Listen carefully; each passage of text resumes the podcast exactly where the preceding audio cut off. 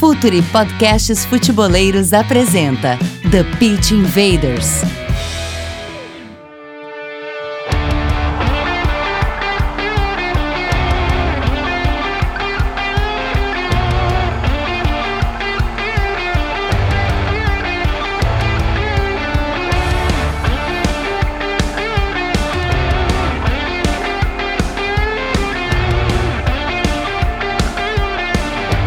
Olá, futeboleiros! Olá, futeboleiras! Futuri Podcasts Futeboleiros apresenta The Pitch Invaders, episódio 115.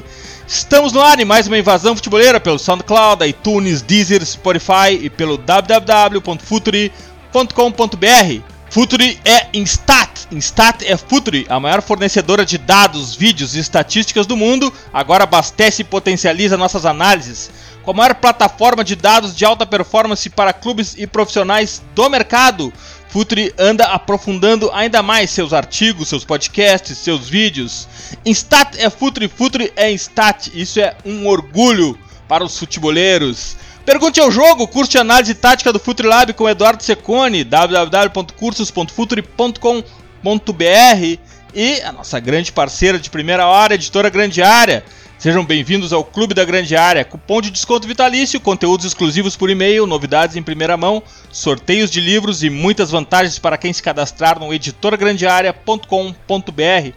Bom, uma obrigação dos futeboleiros é ler o último lançamento da Grande Área, Carlo Ancelotti, Liderança Tranquila, Conquistando Corações, Mentes e Vitórias. Bom, quem assina o feed já ouviu o TPI 113 com Bertozzi, Kifuri, sobre o livro e sobre o técnico. Então, dê uma passada também no TPI 113 no nosso feed e não esqueçam de comprar Carlo Ancelotti Liderança Tranquila.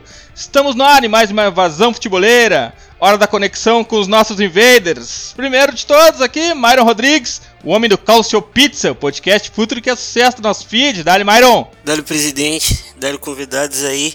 Feliz de estar aqui. Mais uma conversa boa sobre futebol, com grandes caras que a gente admira muito. Vai ser legal, vai ser legal. Vamos pra cima. Boa. Bolívar Silveira, o cara do Perro Invasor, o melhor podcast em língua espanhola da América Latina. Dali Boli. que moral, hein? Dali Dinho, dali convidados. É, me concentrar aqui pra falar em português hoje, viu? cara, vai ser importante falar sobre o drible, sim. Essa característica que é muito importante no atual contexto, onde tem poucos espaços, né? Vamos lá, vamos dar ali pra cima deles. Bom, um convidado que eu me orgulho, se me permitem, é um cara que é muito estilo futre de ver o jogo. Uma honra tê-lo aqui de volta. Paulo Calçade, comentarista da ESPN Brasil e apresentador do Data ESPN. Obrigado, Calçade, por atender o nosso convite. Ô, pessoal, um prazer. Prazer é meu. Prazer aqui estar com vocês para essa missão. Eu acho que depois do programa de hoje, nós não vamos ter muitos amigos por aí. Porque Falar do drible, nossa, imagina, né? Aqui no Brasil, drible, a gente tem um futebol que existe para driblar. e não o drible existe para jogar futebol. Mas vamos nessa, vamos lá, vamos tentar aqui. Vamos tentar, vamos tentar driblar aqui. Bem, temos trazidos aqui no TPI muita gente do campo, gente que na prática trabalha com o que tratamos aqui. São inovadores e o mercado tão conservador, gente que leva o futebol adiante, a um nível acima, que leva um sarrafo. Bem-vindo, Rodrigo Leitão, treinador licença Pro CBF e ex-treinador sub-20 do Santos. Bom, eu que agradeço a possibilidade de poder participar, debater um assunto tão interessante, né? É, dizendo aqui que fiquei um pouco preocupado com a fala do Calçade, que disse, ó, bom, hoje a gente vai sair daqui, talvez a gente não faça tantos amigos aí depois do que nós vamos falar hoje, porque isso é um assunto que, de certa maneira, é, pode gerar bastante polêmica, né? Então, me preocupo porque isso tem sido uma, uma, uma quase uma rotina, né? Vou ao campo, vou participar de congressos, levar coisas do campo, e aí daqui um pouco as pessoas não, tão, não querem ouvir certas coisas, e quando escutam, ficam, eu fico criando menos amigos. Então, vou criar um pouco mais de, de, é, de chance de não fazer novos amigos de hoje, mas segue. Vamos lá, Invaders! Vamos driblar!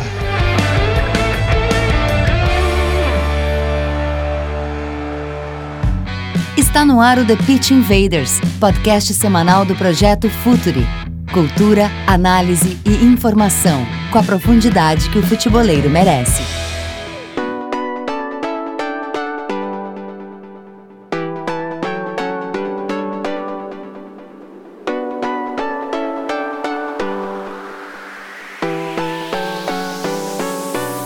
O vocabulário da análise quem gasta um pouco mais de tempo é contaminado pelos softwares de estatísticas, como o Stat, que a gente usa muito, pelos videogames, pelos esportes americanos. Tenho certeza que os invades entenderia se falássemos hoje que a pauta é a vitória pessoal, é o X1, é um contra um. Mas, essa altura todos já sabem, o tema de hoje é o drible.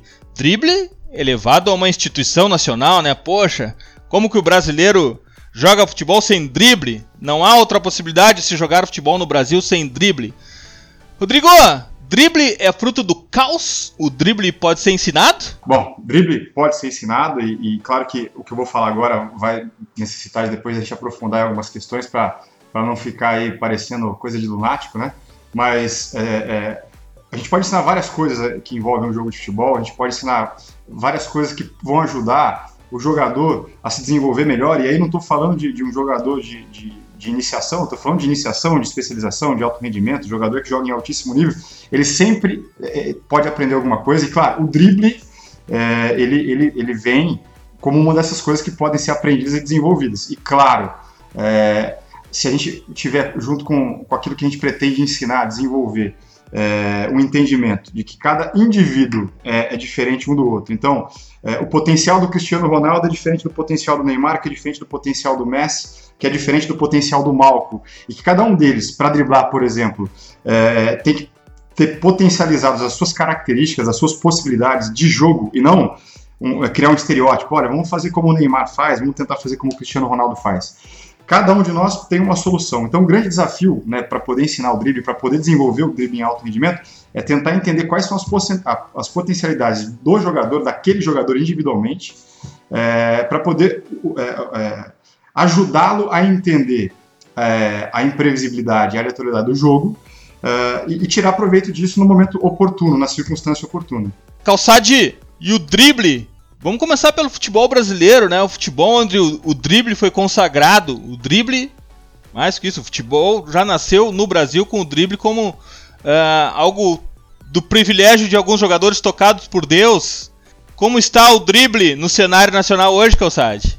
É, bom, eu acho que o primeiro ponto é a gente deveria entender que não acho que não tem ninguém contra o drible aqui, tá só para ficar bem claro, porque parece, né, do jeito que as coisas hoje no, no Brasil são colocadas, parece que você tem uma galera que é a favor do drible e outra que é contra. É, sempre a favor. Eu acho que o que, o que atrapalha essa questão, o que não contribui positivamente, é o seguinte: é entender que o drible ele não é um pilar do futebol. O drible é uma ferramenta. Para mim, pilar do futebol é o espaço e a regra do impedimento. É, é isso que faz o futebol futebol. Nós temos um espaço e temos uma regra que o define. A partir disso, temos que encontrar ferramentas, ideias para, como diria o professor Leitão, resolver o nosso problema, que é fazer o gol e não tomar o gol. Eu acho que esse é o ponto. É, então, o drible está inserido nisso. O que eu vejo é uma descaracterização disso. Existe o drible primeiro e depois tem o futebol. Então, primeiro a gente vai driblar e aí vai existir o futebol. Se não driblar, não existe o futebol. O futebol ele existe com ou sem o drible. É, e, na minha visão, como a gente lida com o espaço. E o problema é que o espaço nos últimos anos, né, o tempo todo o espaço, né, não é nos últimos, é, desde o início, o que existe no futebol, no meu entendimento, é a cada ciclo uma redefinição do espaço. E quando você redefine o espaço, você redefine também a função do drible. Então não é ter mais ou ter menos, é entender como utilizá-lo em que situações e perceber que tem algumas estão mais difíceis, outras nem tanto. E é aí que entra o drible é, e o aprendizado. É possível, como disse o Leitão, é possível melhorar qualquer jogador. Eu acho que é possível desenvolver, mas o futebol nacional vive essa loucura de não entender o jogo, não, é, não entender que o jogo é o espaço e como a gente vai colocar tudo aquilo que a gente acredita e gosta dentro desse jogo e do espaço. E aí vem essa discussão do drible. Parece o seguinte: ah, acabou a habilidade, acabou. Alguém decretou que não existe mais habilidade. É, a gente não está enxergando o espaço e a dificuldade, no caso do drible, né, e as situações. Então, eu acho esse um ponto básico para iniciar o debate, que é entender isso, porque parece que as pessoas estão de má vontade. Eu, eu até, para a gente bater um papo aqui, eu até busquei é, algumas matérias na internet, né? Por exemplo, tem uma do Estadão, foi escrita até por um amigo meu, Wilson Baldini, é de novembro de 2017. É, é, aí, assim, o drible agoniza no mecânico futebol nacional. E a legenda da foto é: tem a foto do Garrincha, diz: Mané Garrincha, o rei do drible, não teria lugar nos times de hoje. Não é verdade. Não é verdade. Né? O, o, claro que ele teria lugar. É, talvez aquele jogo do Garrincha, em função do espaço das circunstâncias, fosse um pouquinho diferente, mas é claro que ele teria lugar. Então, é, eu acho que a gente tem que debater também esses caminhos, né? É, o drible, o futebol não existe porque o drible existe. O drible ele é fundamental, mas ele está inserido dentro de um jogo que um jogo que se movimenta, que cresce, que muda de sentido. Eu acho que esse é o grande ponto na minha visão. Calçade, só um parênteses sobre o Garrincha aqui. No nosso curso online, o Pergunte ao Jogo, com Eduardo Secone, numa das primeiras aulas, a gente, ele estabelece um histórico da tática desde 1953, que é onde ele tem imagens e a gente nota Garrincha recompondo a linha de defesa, Garrincha marcando o lateral do time contrário. Isso a lenda, a lenda não conta, né? A lenda só fala do drible que ele dava, mas não mostra ele recompondo a linha e, e sendo um operário também. O futebol é bem mais do que só o drible, também nisso. Olha que ponto legal, né? A gente só está falando, né? Quer dizer, é, a, é, a, gente, eu digo, essa visão que é até dominante no futebol, ela só está vendo uma fase do jogo, não é? E você acabou de trazer outra. É, jamais o Garrincha foi, é, eu diria assim, insultado. Nunca foi chamado de auxiliar de lateral, né, Calzade? Isso é um insulto, cara. Agora que a gente, agora nós perdemos Todos os amigos mesmo, definitivamente.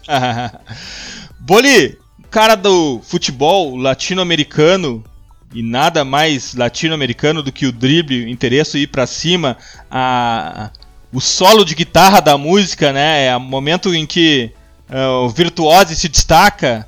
Como que é o drible na América do Sul hoje, Boli? Hoje, como é que tu tem encarado? Tu que é um analista tático, que vê muito jogo, uh, vê as entrelinhas do jogo. Como é que tá o drible hoje na América Latina? Cara, acho que o, o, o Calçade falou muito bem, né? Que o espaço ele se redefine e a importância do drible para ele também se redefine, né? Se redefine. Uh, o drible ele serve para quebrar linhas e ele serve também, pouco se fala nisso, para temporizar jogo. A gente pensa no drible no ponta, né? O Vinícius Júnior driblando, o Neymar driblando, mas o Arthur também dribla, o Busquets também dribla e nem sempre à frente para uh, temporizar o jogo, para organizar melhor, ele precisa dar o drible naquela marcação. O Ivan Marconi no Lanús fazia muito bem isso, vindo pro futebol mais sodaca aqui.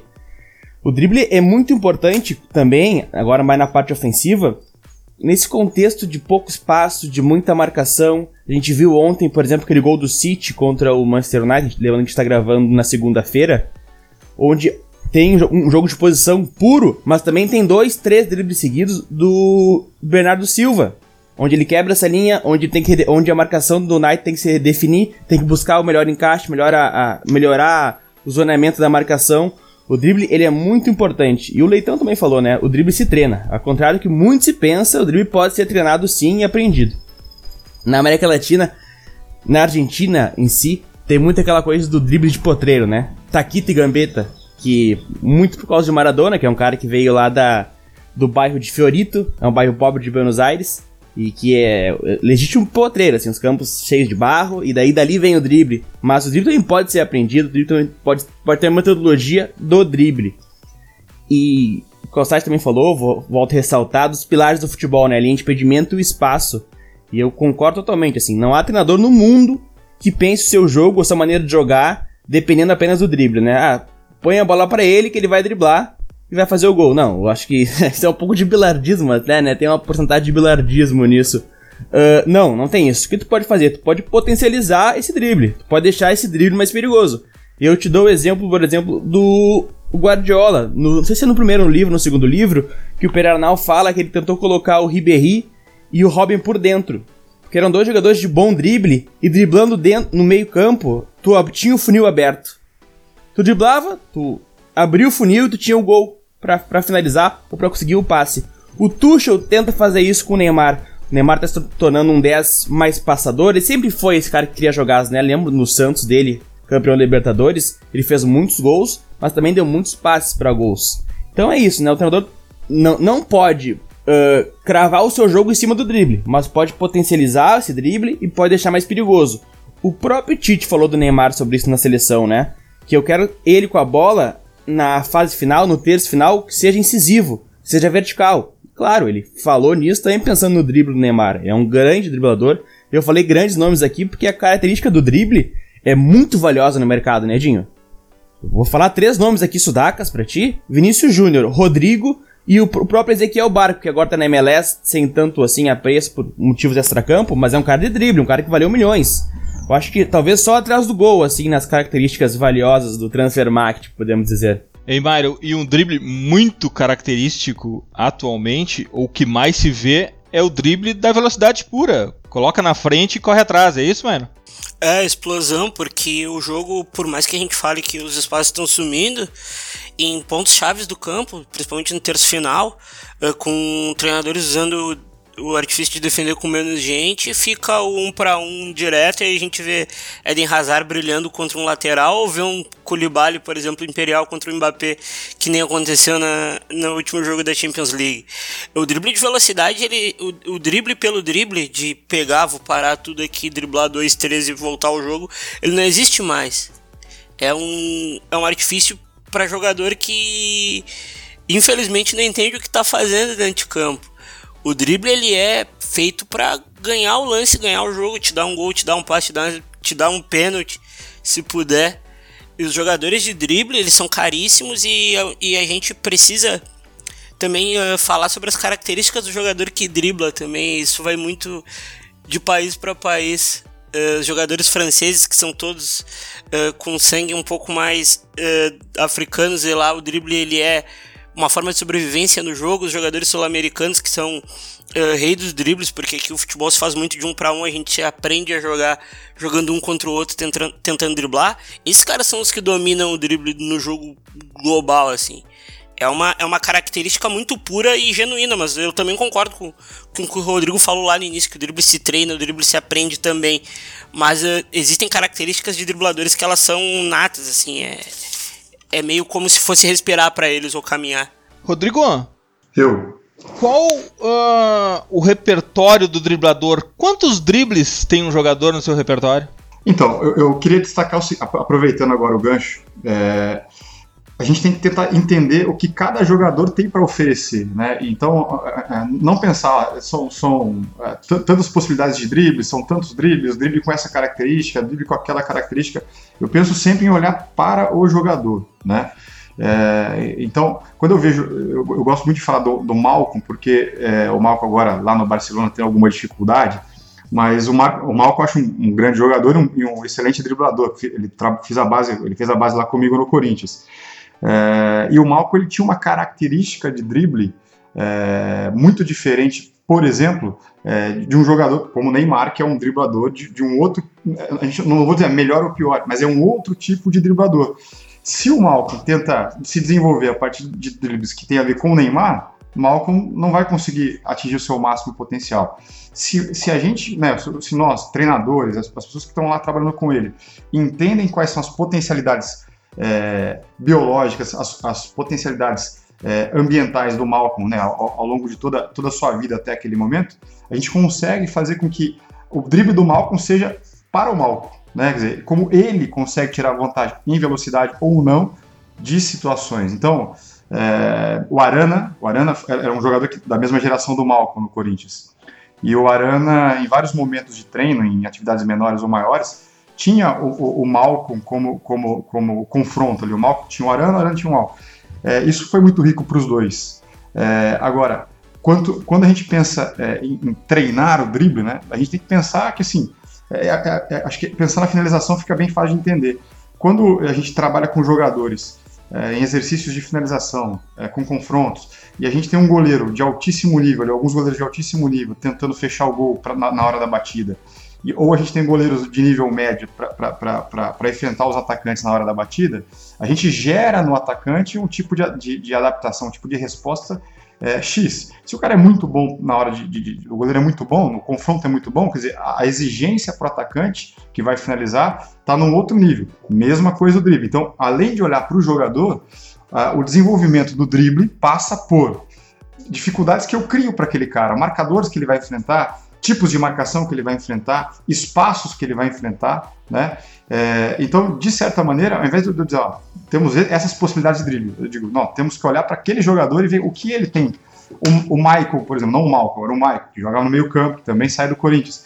Ele não é um driblador espetacular, mas ele dribla, um outro tipo de drible, é, que para a posição dele é muito funcional. Quer dizer, ele não pode ter o drible do Malcolm, e o Malcolm não pode ter o drible do Michael. Calçade, o drible a gente sempre tem como a questão pessoal, mas o drible ele pode ser utilizado coletivamente se a estratégia do jogo for deixar o driblador num contra um, fazer com que o conjunto do time trabalhe para que aquele jogador específico fique num contra um. Ele não é simplesmente o, o, a consagração que Deus tocou naquele jogador e ele vai resolver o jogo, né? E isso tem sido utilizado de maneira inteligente por grandes técnicos. Deixar o jogador que consegue definir num lugar onde ele possa usar o drible. Isso é fundamental também, né? Potencializar de forma coletiva o, o a habilidade individual, né, Calçade? Eu, eu acho que esse é um ponto, é, eu acho que esse é um ponto que separa épocas porque essa visão é uma visão assim, a visão tática do drible, né?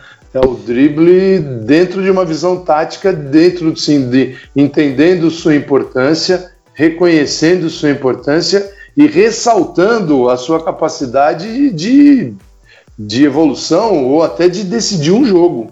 É, então, assim, ao inseri-lo dentro de uma questão das questões táticas, é, é aí que a gente começa, é, é, a gente tem uma fronteira muito clara é, de uma visão anterior em que o jogo estava lá e o jogo só era exercido, só havia realmente jogo no momento que a bola chegasse para o driblador e o driblador resolvesse a partida é, com seus dribles. Então é o seguinte, dentro de uma visão, é uma visão é, que está presente no futebol, é, é uma visão bem brasileira, que ainda é, domina muitas cabeças hoje, de que o jogo, na verdade, é o drible. E só se acessa o jogo a partir do momento em que o drible está lá exposto no campo. E não é o, a modernidade, eu não gosto de definir as coisas no futebol, principalmente no futebol, eu acho que não dá. Ah, isso é moderno, isso é antiquado. Eu acho que tudo é é o momento, é contemporâneo. Hoje o drible ele está dentro de uma estrutura tática. Então quando você é, favorece aquele teu driblador, é, porque poxa, se eu posso colocá-lo entre no meio de quatro jogadores, né? Um festival de coberturas, um lado do campo e falar para o driblador saia daí, pô, legal, né? É, é, mas é aquela coisa, né? É, é, quase um toureiro, né? Só que toureiro tem um touro só, né? Esse aí tá com quatro ou cinco. Então, assim, eu acho que essa é a, é a, é a ideia que cria a fronteira. E eu gostaria de que muita gente percebesse isso, né? Que a gente está diante de, um, de, um, de uma fronteira, de um caminhar do futebol é, dentro da nossa época aqui, em que o jogo não é o drible, o drible faz parte do jogo. Boli, o drible sempre foi característico de uma área do campo, o último terço, a proximidade com o gol. Só que agora, Boli, os times avançaram a marcação. Goleiro tá driblando, Boli. E agora os defensores também têm que fugir da marcação alta do time adversário, preferencialmente com passe, com o deslocamento, mas também com drible. Zagueiro, goleiro, lateral, os defensores têm que driblar também, Boli? Cara, exatamente isso, sim. Como a linha subiu, pra ser essa marcação sem dar o balão e ter que disputar a segunda bola, por exemplo, se tem uma equipe de fraco porte físico, de pouca força, como é o próprio Barcelona, como é o, o, o Betis, o Kiksetien, que fez uma grande jornada contra o próprio Barcelona, tu vai ter que romper essa linha, ou com passe, com alguma movimentação, ou com drible. A gente tá vendo o Bartra saindo driblando muitas vezes na Copa. A gente viu o Kyle Walker, que é um lateral jogando zagueiro e rompendo essa linha, seja no drible ou com velocidade. Uh, isso se torna muito importante para a construção do jogo, né, Edinho? Porque se tem um jogo mais construído, mais por baixo, resolvem fazer essa marcação por cima e, e tu não consegue sair com, com seus zagueiros, tu vai ter que dar o bicão e, e brigar pela segunda bola ou brigar, brigar por cima, fica difícil. Te dou um exemplo muito claro disso na final da Libertadores. Onde o Lanús, que jogava um jogo por baixo com o Almiron, um jogo Libertadores muito... 2017. 2017, 2017. Um jogo muito vistoso, o que o Renato fez? Encaixou, encaixou na saída da Lavopena, botou três atacantes para marcar os três zagueiros, né? Na real, dois zagueiros e o Marconi que descia. E a marcação muito pressionante no Marconi, o Marconi tinha que dar a bola para um zagueiro e nenhum dos dois zagueiros sabia driblar, ou tinha um bom passe. O que aconteceu? O Grêmio ganhou toda a segunda bola e fez uma grande partida em, em Lanús e um grande segundo tempo na arena, só mudando a, a movimentação e, e, limitando o futebol, essa construção de zagueiros que não tinham drible, não sabiam sair dessa zona e ficavam bastante desconfortáveis. Uh, eu vou no meu bingo agora falar do Bielsa, mas o Bielsa é rei de colocar meio campo na zaga, né? É um cara que não defende, que tem seus, os seus grandes defeitos defensivamente, suas equipes dificilmente acabam um jogo com clean sheet, mas na parte da construção, na parte ofensiva, ele gosta de botar um volante na linha de zaga, ele gosta de sair jogando com esses jogadores de melhor passe, de melhor drible. E aqui no Brasil, o Fernando Diniz fez isso, né? Botou o Bruno Guimarães na, na zaga, o Bruno Guimarães muitas vezes saiu driblando, né? Se, e abrindo espaço no meio de campo. É, começar o jogo com o Thiago Eliano também é difícil no, no Atlético Paraense. Mas, mas, mas, melhorou bastante, viu, Dinho? O, o, próprio Thiago não, Nunes... Ele usou uma característica que nós sequer sabíamos que o Thiago Eliano tinha de, de construção de não, jogo. Ele ainda não é um primor, né? Não vai ser a principal característica que vamos falar do Thiago Eliano, que é o passe, né? O drible. Mas é muito estimulado, né? Sim, foi estimulado. Ele é treinado, né? Como o Leitão falou, isso pode ser treinado. O passe pode ser treinado e o drible também pode ser treinado. E aí fica já o, o, o elogio ao Thiago Nunes, que pegou tudo que tinha de bom do, do Diniz solidificou e o que tinha de ruim ele mudou, né? Tá lá no nosso podcast, o nosso último, penúltimo podcast aí com o Thiago Nunes. Exatamente, procurem no feed do Spotify por Thiago Nunes no Futre. Vamos lá, Myron, e quem são os grandes dribladores da, da, da atualidade? Bah, cara, Neymar. Neymar era antes do nascimento, é absurdo. Uh... E Neymar, Neymar agora driblando pros dois lados no meio campo. Sim, é cada vez mais, cada vez com o leque mais completo. Eu acho o Messi em progressão absurdo. Bernardo Silva, uh, Mbappé. Eu gosto muito do, do Marcial, porque o Marcial ele, ele é uma característica muito mais de rua, assim, de freestyle mesmo. Não é aquele drible em velocidade de todos que eu citei de contragolpe. Marcial é mais um drible de rua, um drible uh, quase que infantil, assim, é um drible que mas no melhor sentido da palavra, um drible que te faz sonhar, assim, sempre progredindo. São esses, assim, eu curto muito pro futuro o Rodrigo, o, o Rodrigo, o Vinícius Júnior, o próprio Paulinho, que é um jogador muito forte que, que surgiu no Vasco, Nicolas Pepe do, do, do Lille. Esses caras, eles são todos dribladores, mas o drible deles, todos que eu citei são dribles de velocidade. Eu vou até lançar uma pergunta pro Rodrigo. Uh, como, em, como a gente joga em contextos mais reativos, na coisa. Uh, o drible hoje ele precisa ser cada vez ele, ele precisa ser eh, vertical em todas as fases do jogo ou ele em algumas fases ele ainda pode ser aquele drible mais pausado, mais para segurar lance, para romper, romper uma linha e temporizar o ataque.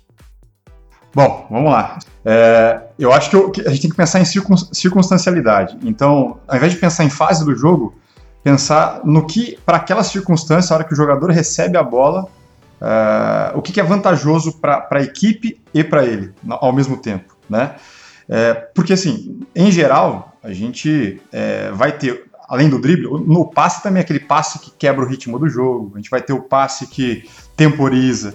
É, agora, isso só, só é funcional, eu acho que ele é mais funcional se o jogador entender o que é vantajoso para a circunstância, mais do que entender a, a, fase do jogo que ele está ou qual é o comportamento coletivo da equipe. Então, é, é mais ou menos assim. Às vezes o, o drible de temporizar não era o melhor para a circunstância. Poxa, mas é, de alguma maneira isso é uma orientação coletiva.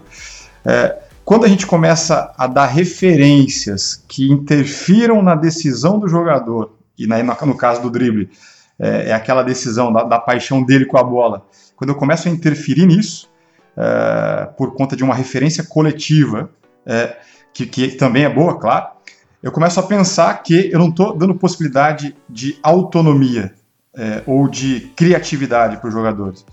É, eu penso que, no fundo, no fundo, no fundo, uh, driblar tem muito a ver é, com, com, com, com, o gosto pela bola e, e, o gosto pelo gol. Né? Então, assim, o jogador ele tem, que ser, ele tem que ser apaixonado pela bola, mas ele tem que ser apaixonado pelo gol.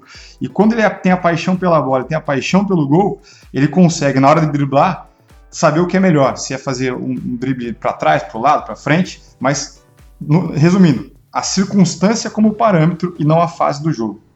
Calçade, um ponto importante também no futebol atual é que tanto a reatividade quanto a proposição do jogo, elas mudaram a forma de jogar e também mudaram o drible, porque na, na reatividade o drible se resume a velocidade pura, né? Então, o que a gente fala uh, de vitória pessoal, muitas vezes sequer ao drible como nós conhecemos o drible, do, do, do, do, defensor parado na frente do portador da bola e a partir daí começa aquela dança que é a, plasticidade do drible. Hoje em dia, o drible, a vitória pessoal, ou melhor, a vitória pessoal, acho que essa expressão é melhor, sequer compreende o drible como nós conhecemos, né? É bota na, bota na frente e disputa uma corrida. É, aquela é uma mudança de mudança de direção e velocidade, né? E não Isso. aquele estilo do Garrincha, vai, que a gente que marca muito, que é, estaciona na frente do marcador e como se fosse um toureiro vai para cima. É, é, a gente, bom, a gente, no, no, futebol brasileiro nós estamos contaminados por isso, né? Contaminados em função do calendário. É, isso vai formando uma ideia de jogar futebol, de se jogar futebol. Isso também forma uma ideia em quem assiste. Eu acho que nós temos gerações, é, esta geração e talvez a anterior, talvez outra. É difícil precisar. É, olha para o futebol de uma forma que talvez não seja ideal, porque nós estamos ensinando a quem consome futebol, gosta do futebol, tem paixão, a ver um jogo que, de, uma única forma, não é? Que é essa forma de, é, de reagir, né, de ficar encastelado e reagir. Então, quando existe algo diferente, uma outra proposta, isso pode até chocar. Eu acho isso muito perigoso. E o drible vai para dentro disso também, que é essa única forma, né? De você lança e o cara dá um corte, uma mudança de direção, sai lançado, é, que é um tipo também, é uma variante, é, um, é uma forma de jogar. Não estou aqui é, desmerecendo, mas é, a, o drible de, de, outra forma, né? E esse medo que a gente tem, essa maneira de propor o futebol, esse futebol que só reage, também tira um pouco da coragem necessária em alguns momentos, que é preciso ter coragem, é preciso ter estrutura aí nas, nas questões táticas para suportar esses embates, mas o drible ainda ele é um, ele é um personagem assim, é, ele é isolado, ele, é ele não está ligado às coisas do futebol, eu diria. Ele vem de repente, é como se o jogador que dribla ele fosse possuído, né? Ele recebesse ali uma entidade e sair driblando todo mundo, independente meio do, jo é, do jogo, né? Então, eu acho que assim, é, o nosso olhar para o futebol, é, isso é muito difícil falar, mas o nosso olhar precisa ser educado. É, eu não sei em que momento, é difícil estabelecer isso, o, o brasileiro, né? qual, é a, qual é a relação do brasileiro hoje com o futebol? O que é o futebol? Eu digo, quais as características, o que compõe o futebol, o que faz parte, o que é o ideal de futebol para o brasileiro, levando em conta que quando você vê um, um Grêmio jogar e uma tentativa do Flamengo né, de, de mais posse, isso parece. Você cita essas duas equipes e elas ficam estranhas dentro do cenário nacional, né? É, por exemplo, busquei outra matéria aqui, uma do El País agora. É, diz, diz, o seguinte, né? Drible, uma espécie e extinção. É, aí a, a linha abaixo é a travessura do drible parece algo do passado. Quando retorna, equivale a uma citação em latim eu vou levar assim a palavra travessura. É, vocês entenderam o que é o drible para gente? Sim, o drible sim, é uma coisa que rompe a estrutura, né? É, ela não faz parte, é uma travessura. É, então, cara, assim, é como se você tem um filho, pô, ele faz uma travessura, agora ele não pode ter uma vida só de travessuras. e o drible tá, tá nesse campo, né, cara? Eu, eu fico muito preocupado com isso, sinceramente, muito preocupado. É, ótima contextualização essa, Cossade. O drible, visto dessa forma, é tipicamente brasileira. Dá para ganhar jogo sem driblar, né, Bolívar? Dá para ganhar jogo sem driblar, com certeza. A gente viu aquele Chelsea, uh, a maioria dos grandes Chelsea, campeão uh, europeu e campeão inglês, tinham muito pouco de drible, né? O, o Chelsea, por exemplo, ele conseguiu com o Antônio Conte conter o drible do Hazard.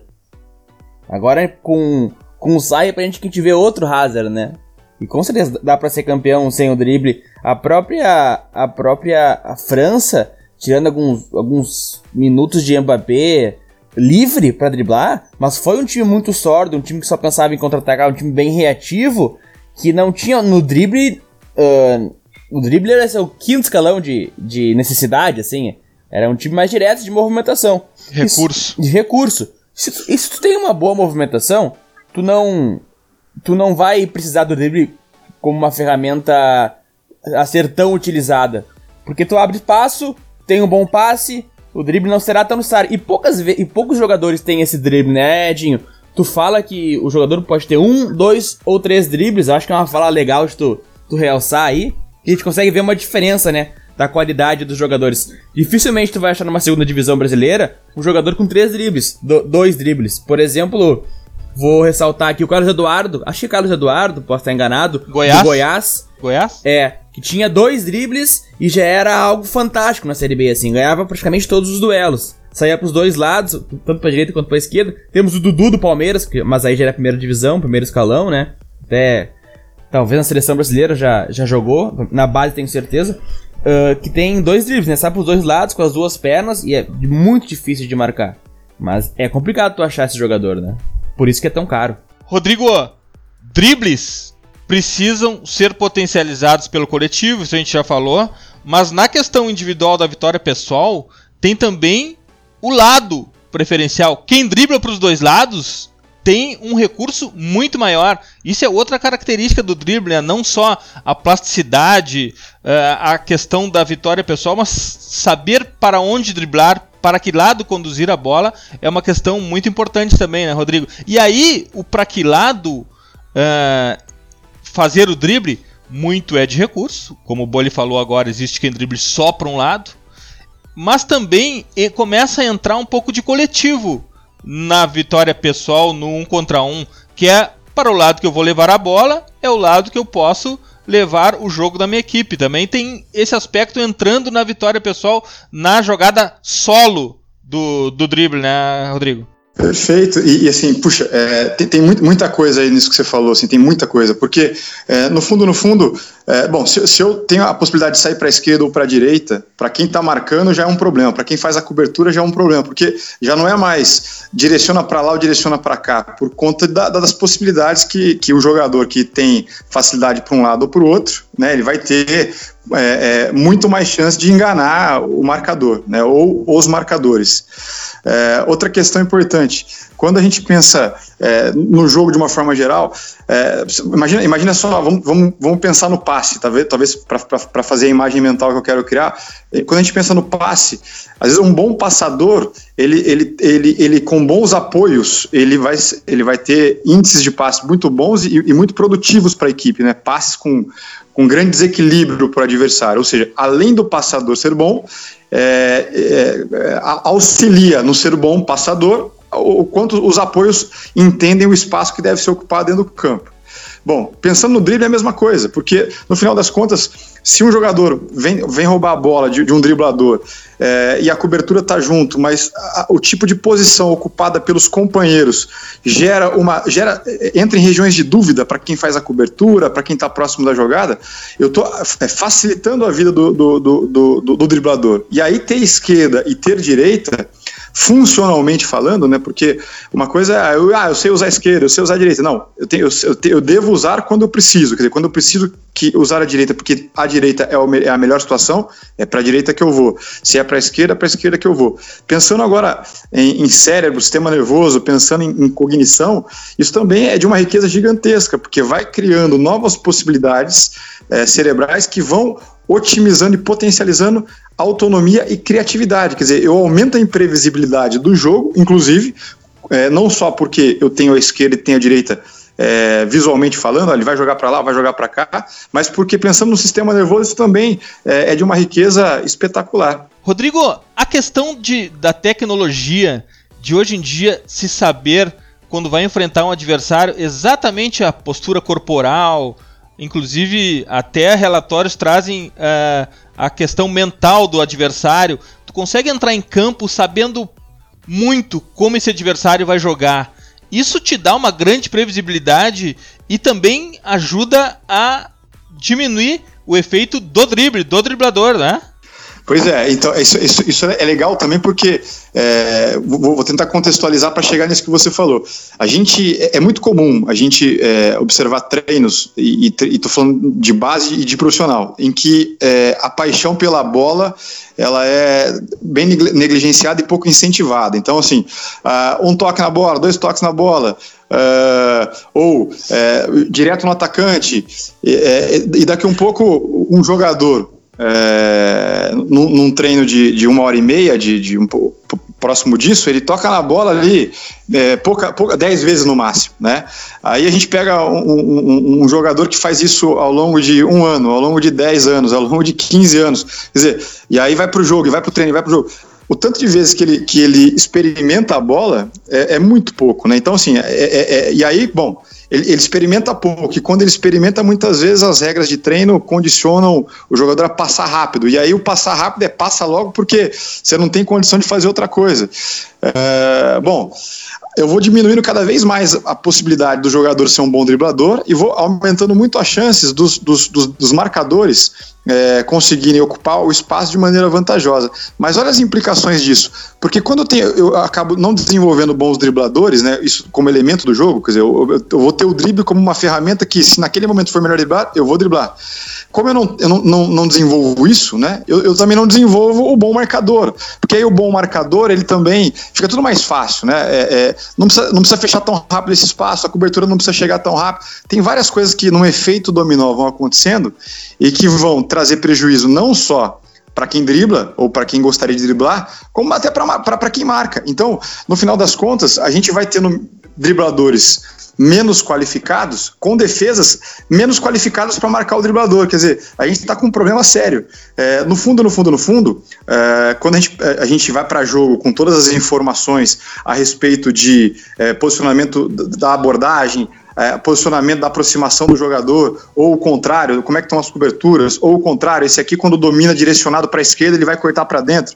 Quer dizer, eu, eu tenho uma série de informações que se não se transformarem em comportamento de treino, né? Se eu não no treino não tiver isso, não tiver, não tiver a bola ali presente, o cara o tempo todo com a bola, usufruindo dessas informações para valer, vai ficar meio que um discurso, né? Ó, ô, fulano, ó, cuidado que aquele, ó, o cara que você vai marcar, ele corta para a esquerda. Pronto. É esse o resumo da ópera. E não é, não é esse o caminho, nem para quem marca e nem para quem dribla. E isso prejudica, prejudica demais quem dribla, porque se cada vez mais para a marcação o cara tá desacostumando a ter uma boa aproximação e uma boa abordagem, pior, menos exigência para quem tem a bola e tem que driblar.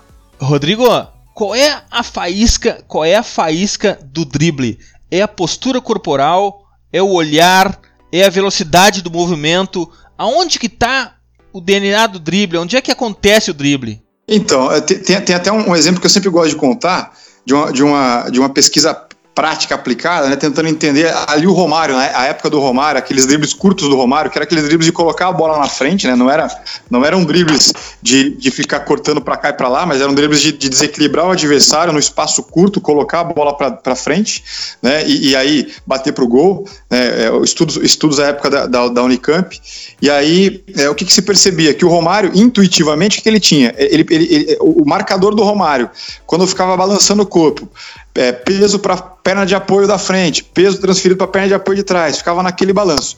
Quando o marcador transferia o peso para a perna mais próxima do Romário, então eu, tô, eu sou o marcador do Romário, estou com a minha perna esquerda à frente. No momento que eu transfiro o peso para a minha perna esquerda, era o momento que o Romário batia na bola para tentar o drible. E aí, quer dizer, o marcador ele tinha que transferir, voltar a transferir para a direita, girar o quadril, girar o tronco e sair para a corrida.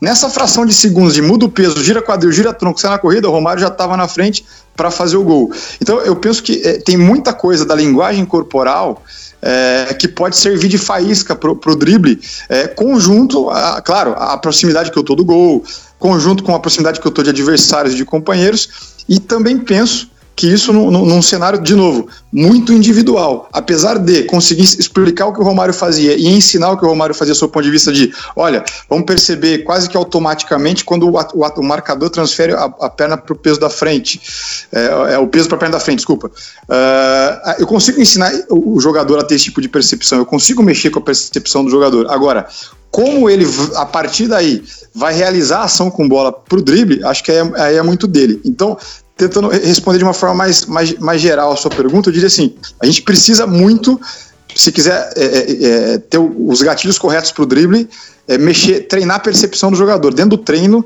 é, é, ter uma série de coisas que a gente possa fazer para que a percepção do jogador seja aquela que diga para ele agora é hora de driblar.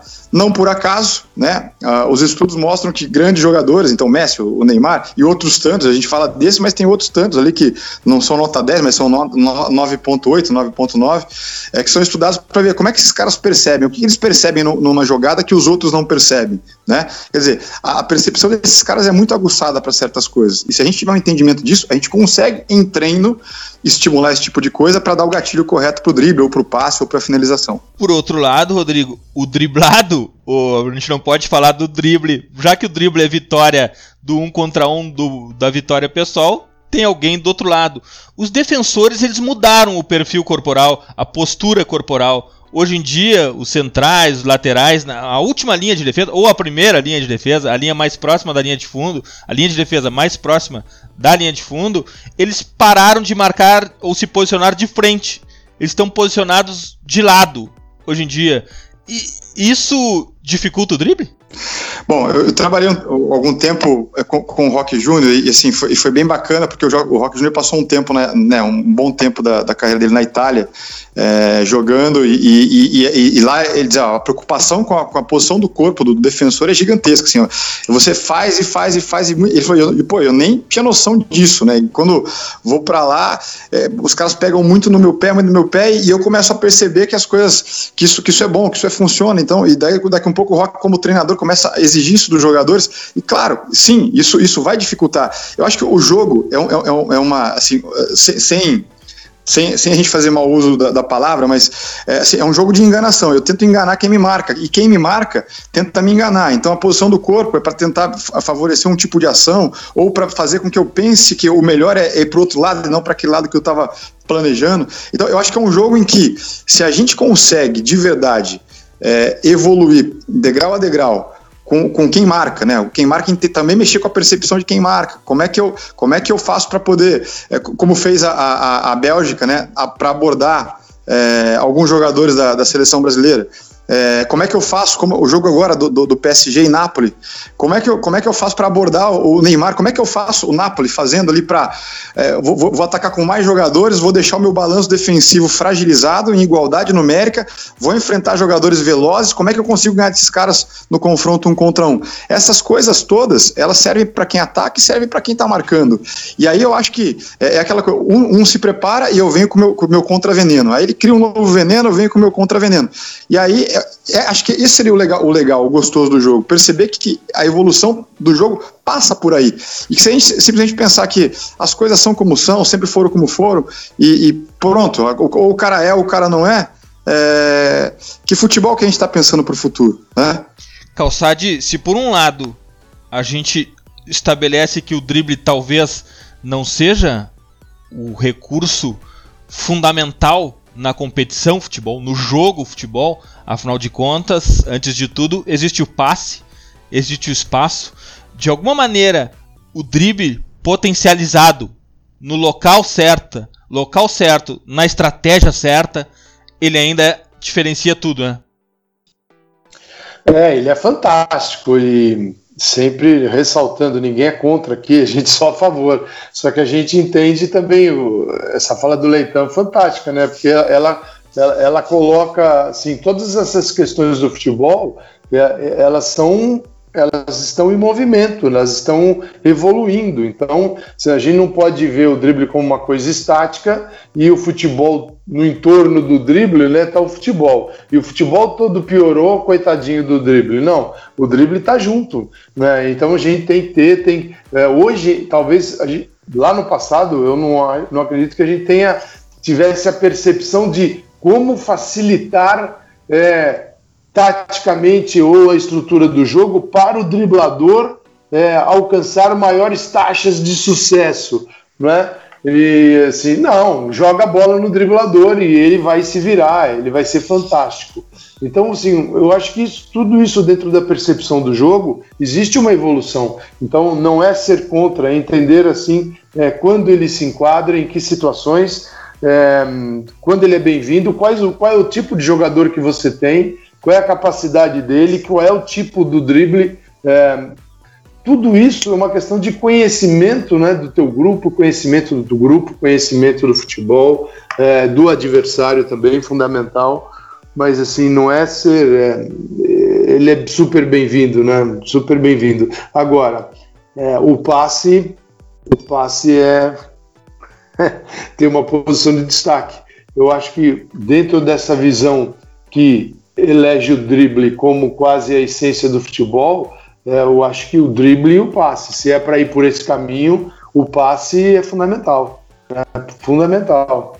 Porque ah, o drible é visto como a magia, né? a magia, a travessura. É, o drible é, é isso que rompe, né? que rompe as estruturas, mas o passe tem o mesmo poder. E ele não deve estar numa categoria abaixo, eu não o vejo assim eu vejo o passe na mesma categoria do drible. É, então eu tenho que estimular os dois, trabalhar os dois. Eu posso ter um bom passador, um mau passador, um bom driblador, um mau driblador e nas, no dia a dia do treinamento tentar desenvolver ambos. Então eu elegeria o passe também. Então vamos fazer uma homenagem ao passe, porque ele é fundamental, né? Até para a bola chegar no ponto do driblador entrar em ação, a menos que ele pegue, receba do goleiro e saia driblando todo mundo, que é o ideal de muitos de futebol, mas a, precisamos do passe para chegar até lá. Então, é, uma ode ao passe aí também é necessária. Uma ode e um episódio especial para o, para o passe. Faremos isso, né, Calçade? Um episódio especial sobre o passe. Já deixa convidado ao vivo já para não poder recusar. Já tá convidado ao vivo aqui, não vai ter como fugir. A gente vai fazer um episódio do passe. Rodrigo, Rodrigo, um outro aspecto, o outro aspecto uh, atual e moderno é a marcação não tão próximas, fechando linhas de passe. E ela fica um pouco mais distante, simplesmente uh, questão fechando uh, fisicamente mesmo a linha do passe para que eu deixe de passar para o próximo. Aí facilita mais ainda o drible porque tu está distante daquele jogador. Uma simples ameaça de um passe para um lado e sair para o outro. E é o que a gente tem vendo muito isso através dos volantes laterais, defensores fazendo esse tipo de drible, é, cortando essa linha de passe. E a gente tinha falado com, com, com o Myron esse ponto antes, ou com Bolívar, não sei agora, o Emílio está na edição aí que me, me ajude. A questão dos defensores, goleiros, laterais, centrais driblando também é um ponto que uh, é muito atual e moderno, né? O, os dribles dos defensores. Pois é, e, e assim, agora, no, no, fundo, no fundo, no fundo, né? É, a, gente, a gente. Vamos pensar lá atrás no, no Puyol, por exemplo, né?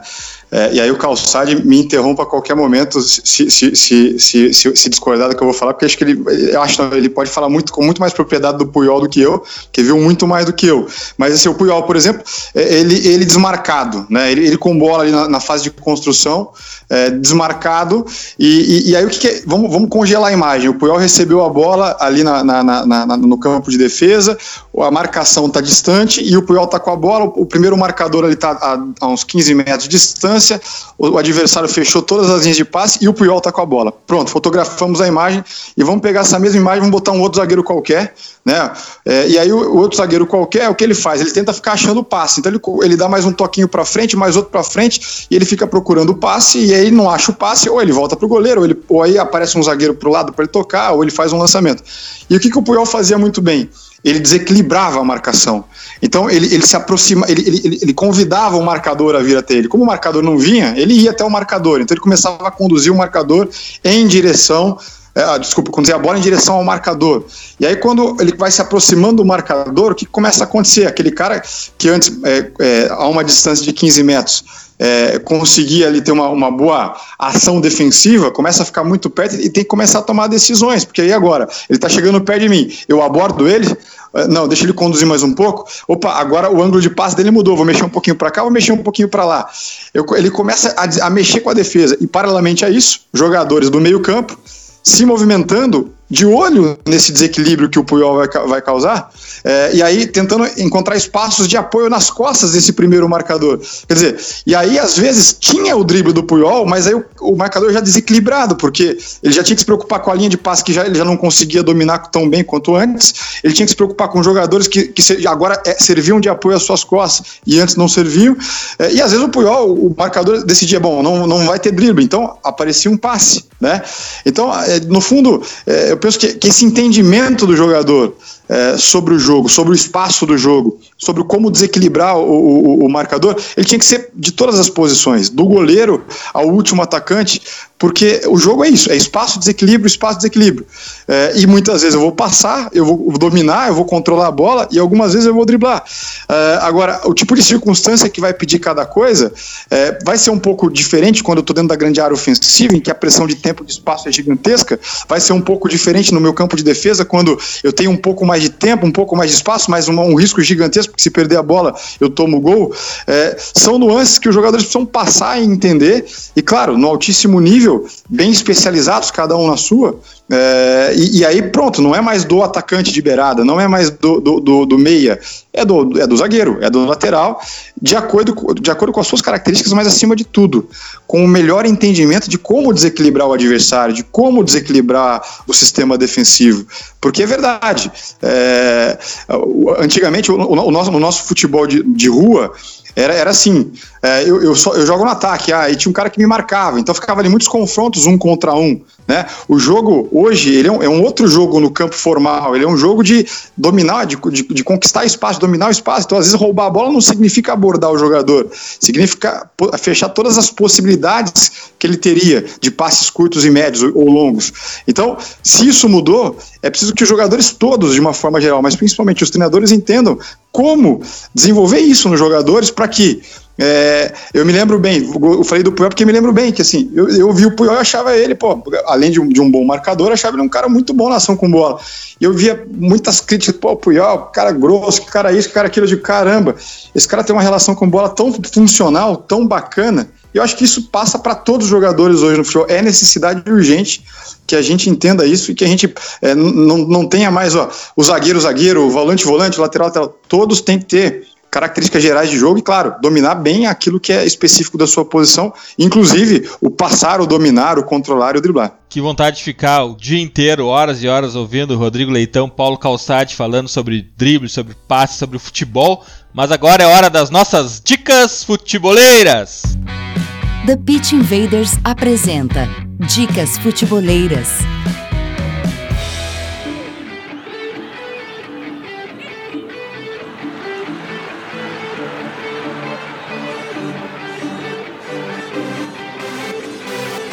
Bom, a minha dica futebolera essa semana, como a do último episódio que eu participei, tem a ver com a relação futebol-basquete. Mas nesse caso ela é implícita, da outra vez era uma relação mais direta. E você, Invader, vai ter que encontrar futebol numa introdução ao triângulo ofensivo no perfil Hit the Glass no, Med no Medium. Quem acompanha o TPI sabe da relação, a gente já fala aqui muito sobre essa relação de futebol com outros esportes. A gente falou muito sobre Liverpool e o triângulo ofensivo de Phil Jackson por aqui. Hit the Glass no Medium, uma introdução ao triângulo ofensivo. Myron, qual a tua dica futeboleira? Antes agradecer os dois convidados, professor Paulo Calçade. Tô com saudade de conversar com ele. Rodrigo, primeira vez que eu tenho a oportunidade.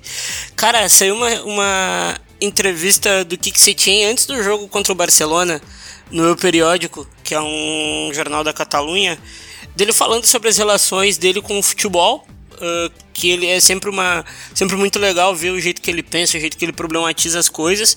E ele falando sobre o futuro também, né? Ele ele é ele é um cara muito ele antes de ir pro Betis a gente já já tinha um caso um caso de um caso de, de admiração por ele aí agora ele consegue uh, fazer o time jogar ainda mais em cenários maiores. Agora gente... virou amor né Mauro é, não, eu gosto. Eu, eu, sou, eu sou muito fã de treinadores, né? Eu tenho esse, eu tenho esse como diz o Vini, eu, eu tenho treinadores de estimação. Virou amor antes do baile do, no Barcelona a gente já gostava, então é uma puta entrevista, vocês vão gostar. Tá, tá em espanhol assim, mas dá pra meter um translate para quem não entende que fica, fica maravilhoso aí. Obrigado pela, pela conversa aí, pessoal. Sempre um prazer de estar com vocês. Graças, Myron. Graças, presidente. Bolito, qual a tua dica futeboleira? Bom, com a missão da dica futeboleira, fiquei, fui lá no site do The Football Times, sempre tem coisa boa, e fui surpreendido com o texto do Riquelme, que é Rua Riquelme, The Dream Come First, Come First. Desculpa pelo meu inglês, que não é muito bom. Mas aí eu coloco, coloco o SAP lá, coloco no translator e rola tudo, o texto é em inglês, né? Uh, e fui surpreendido mais uma vez por um livro que o site está lançando, que é A Batalha dos Camisa 10. E só a capa já é fantástica, cara. Aparece Baggio, Zidane, Maradona, Pelé, Ronaldinho e Rasdi. Eu acho que num podcast onde a gente falou de drible e de passe, é uma dica futeboleira praticamente obrigatória. Graças, Boli. Valeu, valeu, valeu Calçade, valeu Leitão, valeu Myron. Foi muito bom. Falar de futebol é bom demais, né? Dá-lhe pra cima deles. Calçade, tua dica futeboleira? Opa, vamos lá. Ah, eu vou ficar com. Eu acho legal, pessoal, o blog do Perarnal, o martiperarnal.com. É, a partir do blog do Perarnal, quem curte futebol pode acessar também é, outras instâncias do trabalho do Perarnal, né? que é bem legal, fala muito de Guardiola, de Barcelona. É, é o cara que escreveu, Martim Perarnal, esses principais livros, né? a história do Guardiola. É, então acho que é um cara que muito bacana, que tem uma visão de futebol que, que bate com a nossa aqui, que é sempre olhando para o presente, para o passado e para o futuro e sacando que o futebol ele não, não é estático. O futebol ele se desenvolve, ele evolui de acordo com a sociedade em que ele vive. Então por isso não tem futebol moderno nem futebol antigo, tem o futebol que se joga em cada época. E daqui um ano, a nossa conversa aqui talvez seja diferente, se a gente acompanhar o futebol direitinho. Só para colocar um negócio para vocês, é, a saída lavou o piano, acho que foi o Bolívar que em algum momento falou. É, você sabe, é, é uma maneira que o pessoal me tira sarro, eles tiram sarro de mim, né? Na, na TV, meus amigos, é, eles me imitam, falam, a saída lavou o piano, que é um negócio que o Guardiola uma vez escreveu, né? Não é o país, falando que ele é um grande, é um cara que copia as ideias, né? E que aprendeu com o Ricardo Lavoupe e tal. Quer dizer, é um negócio tão simples, tão legal, mas quando a gente não quer saber o que significa, vira uma gozação. então, eu, quando eu ouço saída lavoupiana, eu me divirto muito, mas é bem legal ver uma saída lavoupiana. Foi um prazer, cara, participar com todos vocês aqui. É, muito obrigado pelo convite, foi uma honra. Calçade, tu és uma inspiração pra gente. A gente se sente muito orgulhoso a identificar uma, uma coerência no que tu fala e o que a gente prega aqui na nossa trincheira do Pense o Jogo. E a gente, quando te assiste na, na ESPN, sabe que tu tá do nosso lado na trincheira Pense o Jogo do futebol, evoluindo o debate para evoluir o jogo. Muito obrigado por tudo, Calçade. Tu sabe que aqui tem portas abertas para ti, tu é um invader, tu faz parte do futuro e a gente se orgulha muito disso. Não, eu tô, e eu ainda vou fazer o curso. Em breve eu vou fazer o curso Pense o Jogo. Tô aqui já, tá na minha lista aqui. Tem que dar, tem que dar professor. tem que ser o professor, não, não, né? Tem não, tem que aprender. Rodrigo Leitão, tua dica futebolera? Então, ah, eu sei que é uma dica, eu vou dar duas, tá?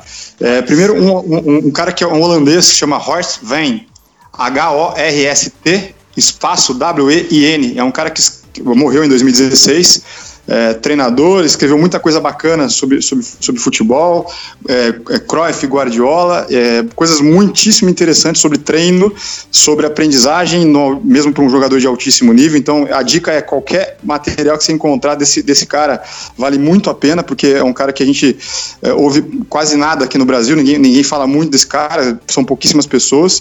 E, um outra, e minha outra dica, aí é uma dica um, um tanto quanto aparentemente filosófica, mas acho que é importantíssima porque fala de jogo e é um grande material que fala sobre jogo, entendimento global do que significa jogar, né? Que é um livro do professor João Batista Freire, é, o jogo entre o riso e o choro. É, acho que é uma, uma para quem gosta de entender os fenômenos que envolvem é, o jogo em si, vitória pessoal, por que, o cara se estressa, por que emocionalmente ele, ele, ele às vezes faz o que faz, e por que, que um cara tem sucesso, enfim, é, eu acho que vale muito a pena é, é ter acesso e ler esse material. Queria, Oi, queria agradecer vocês mesmo porque é, eu, eu, acompanho vocês e, e, e, quando, quando surgiu a possibilidade fiquei muito feliz, né? Já fiquei com inveja aí também agora do Calçade, que vai fazer uma vai, vai participar do dia do passe, né? Mas enfim. vem também, pô. Vem também. Vocês. Vem tá também, tá vem também. Já formou o time. Quero, já. quero me colocar à disposição para participar das coisas que você, dos projetos de vocês, porque gosto muito e, e acho muito, muito legal. Puxa, Rodrigo, isso é muito importante para a gente porque a gente está cada dia tentando levar mais longe a ideia do pensar o jogo. Tu falaste agora da filosofia e futebol. É o que a gente faz todo dia que a gente está filosofando, aprendendo e contaminando mais pessoas com essa possibilidade de tratar o jogo a sério. O futebol que é tão importante no Brasil, mas ao mesmo tempo ele é tratado de forma tão superficial, como zoeira, como, como uma conversa uh, que não seja tão importante. Aqui o futebol é importante, tudo nos interessa. Contar contigo, contar com o Calçade nesse podcast, no nosso projeto, é fundamental para contaminarmos mais pessoas, para mudarmos a forma como o futebol é tratado e para levarmos o futebol a sério e, e por fim, evolu evoluirmos o jogo. Muito obrigado, Rodrigo. Valeu, e, e, e, também deixar um agradecimento ao Calçade, porque assim, o Calçade sempre me deu oportunidade de falar, de, de, de expressar ideias, e então também aproveitar o momento para, além de agradecer vocês, agradecer o, o Calçade, tá bom? Valeu, um abraço para todo mundo aí. Invaders, graças por estarmos juntos em mais este TPI. Nos encontramos a qualquer hora no Instagram, no Facebook, Twitter, Spotify, nos nossos podcasts, unboxing, lives e principalmente no www.futre.com.br. Falar em podcast, a gente tem que falar no Calcio Pizza, do, Maur, do Myron e do Bertozzi, tem que falar no nosso TPI, tem que falar no Entre Linhas de Renato. Me ajuda, Myron. Renato, Renato Rodrigues, Rodrigues. E também no El Perro Invasor de Bolívar Silveira. Isso Bom, aí. toda segunda, 22 horas, nos encontramos na clássica live futeboleira no YouTube. Acessem cursos.futre.com.br, assistam a primeira aula grátis do curso online de análise tática Pergunte ao Jogo, matricule-se. Bom, futeboleiras, futeboleiros, nós somos o projeto Future e temos um convite para vocês. Pense o jogo. Abraço e até a próxima invasão, Invaders!